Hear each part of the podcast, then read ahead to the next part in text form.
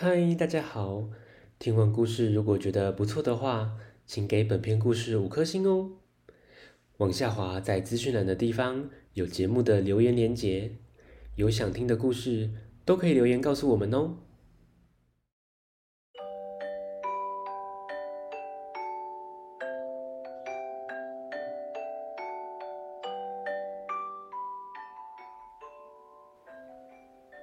来来来，听故事！欢迎收听大肚鱼说故事。今天要分享的是传统的民间故事《钟馗嫁妹》。钟馗是一个很有才华的人，但就是长得很丑。他生前非常的不得志，死后呢，却因为他长得很丑。变成了捉鬼大将军，他怎么将妹妹嫁出去啊？听故事喽。从前有个人叫钟馗，很有才华的，但长得非常的难看。他的脸是青蓝色的，有个像猪八戒的朝天鼻，两个眼睛又圆又凸，还有还有啊，他满脸的胡须硬硬尖尖的。就跟仙人掌一样，看了还真是吓人呐。有一年，钟馗上京赴考，皇上非常欣赏他的才华，想当面点他为状元。可是，一看到他的长相，就后悔了。皇上心想：这么丑来当官，一定会被外邦人士取笑的。因此，说什么也不肯让钟馗做状元。钟馗知道自己的才华竟然被难看的外表抹杀掉，十分的生气，一时难以接受，就一头撞墙死掉了。钟馗死后，凭着他可怕的长相，被阎罗王册封为捉鬼大将军，每天忙着办理阴界地府的大小事。虽然忙，他仍然十分挂念在阳间的妹妹，经常屈指算算，嗯，了解一下妹妹是否过得平安。有一次，钟馗屈指算了一下，发现有个恶霸竟然向妹妹逼婚，钟馗又气又急，这该怎么办呢？他现在是阴间的大将军，只能管理阴间的孤魂野鬼，管不了阳间的坏人。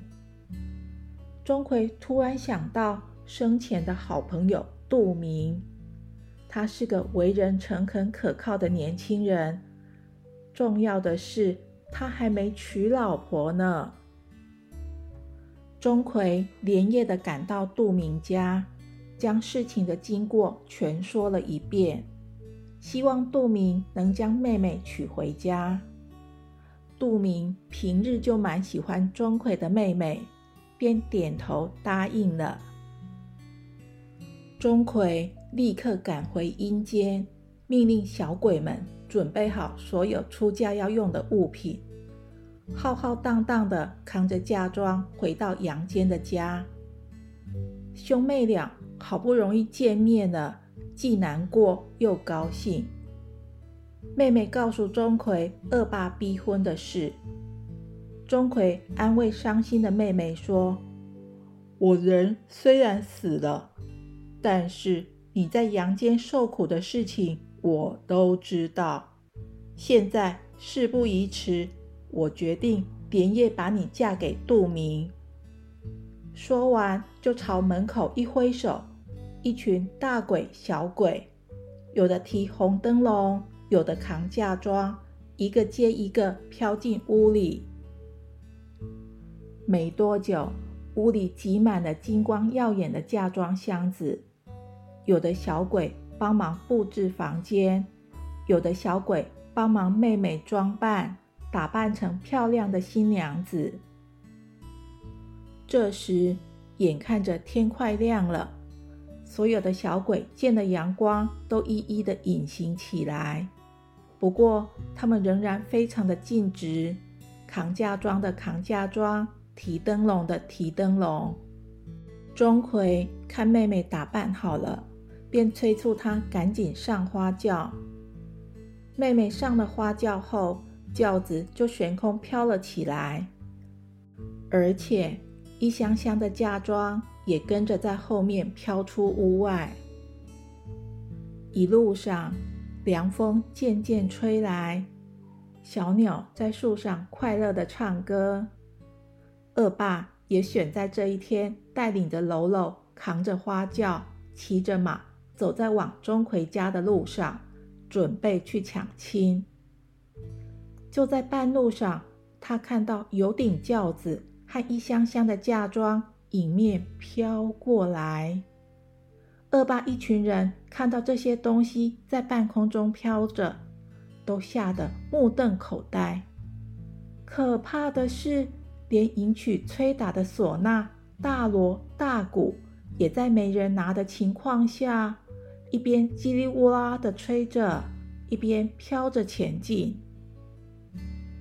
喽喽们都吓得大叫：“见鬼了，快逃啊！”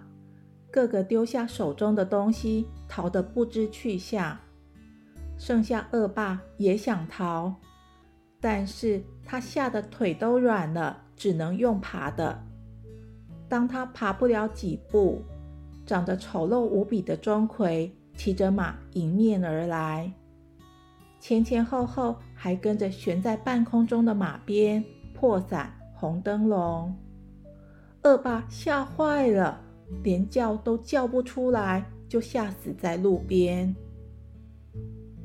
钟馗带着大小鬼们护送妹妹的大花轿到了杜明家，完成妹妹的终身大事，然后才高高兴兴地带领大小鬼们回到阴间，向阎罗王报道。